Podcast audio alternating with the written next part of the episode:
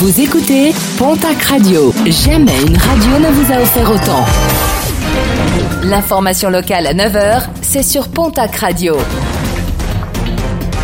Bonjour Jean-Marc Courage Sénac. Très belle matinée, beaucoup trop pressé. Un automobiliste de 39 ans a été contrôlé sur l'A64 alors qu'il roulait à 197 km/h au lieu des 130 maxi. Un conducteur plutôt speed et pour cause, il a également été dépisté positif à la cocaïne. Son permis de conduire lui a été immédiatement retiré et sa voiture placée en fourrière dans l'attente de son jugement.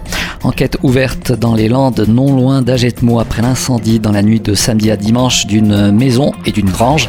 Les pompiers de Saint-Sevé, d'Agetmo, de Soupros et de Mont-de-Marsan ont lutté contre les flammes pendant plusieurs heures. Un sinistre qui a totalement ravagé les bâtiments, des euh, bâtiments fort heureusement inhabités.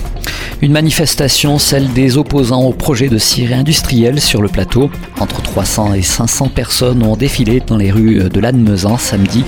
Plusieurs élus ou candidats aux prochaines élections ont été sollicités pour donner leur avis sur le projet. D'autres actions sont envisagées par les opposants au projet dans les prochaines semaines. Un mot de sport avec les résultats de ce week-end. On démarre avec du rugby et la 25e journée de top 14. À noter deux défaites et toujours des incertitudes Quant au maintien dans l'élite de l'aviron bayonnais de la section paloise, les rugbymen béarnais battus à La Rochelle 51 à 27.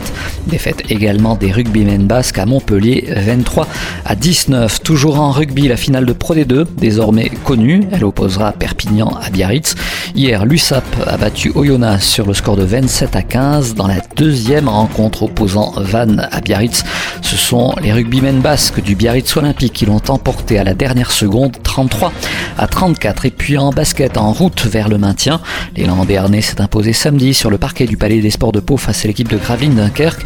Une victoire pour Paula Cortez sur le score de 80 à 64. Prochaine rencontre pour l'élan, ce sera ce jeudi face à Limoges.